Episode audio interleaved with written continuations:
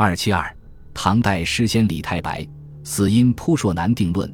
唐代大诗人李白，字太白，号青莲居士。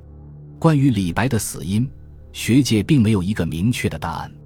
搜集各种说法，可以概括为以下三种：第一种说法是年老体衰、饮酒过度所致。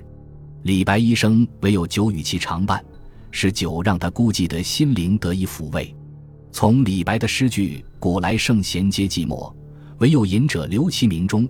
足见酒对于李白是何等的重要。就《唐书·李白传》中记载：“永王谋乱，兵败，白作长留夜郎。后遇舍得还，竟以饮酒过度，醉死于宣城。”第二种说法因病去世。晚唐著名文学家皮日休诗云：“竟遭府邪疾，醉破归八级。”郭沫若在其《李白与杜甫》中称：“李白从夜郎释放回来，曾游览金陵。”肯定往来于宣城和溧阳之间。当时李光弼镇压叛军，李白欲从军报国，可惜行至金陵便旧病复发，只能返回。第二年死于溧阳兵处，是前作《临终歌》。第三种说法，捞月而死。五代王定保、唐直言言，李白着公锦袍，游采石江中，傲然自得，旁若无人，因坠入水中捉月而死。这种说法很可能只源自传说，不足为信。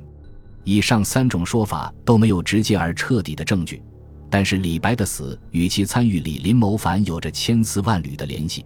李白因此而被流放夜郎，后遇赦，不久便结束了他短暂的一生。正是《旧唐书》中关于李白死因的记载符合当时的情况。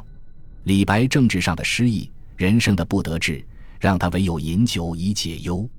从《临终歌》里，我们也可以看到李白对生命的感叹和对自己不得志的感慨。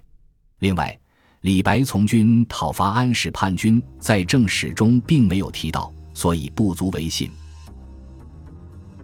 本集播放完毕，感谢您的收听，喜欢请订阅加关注，主页有更多精彩内容。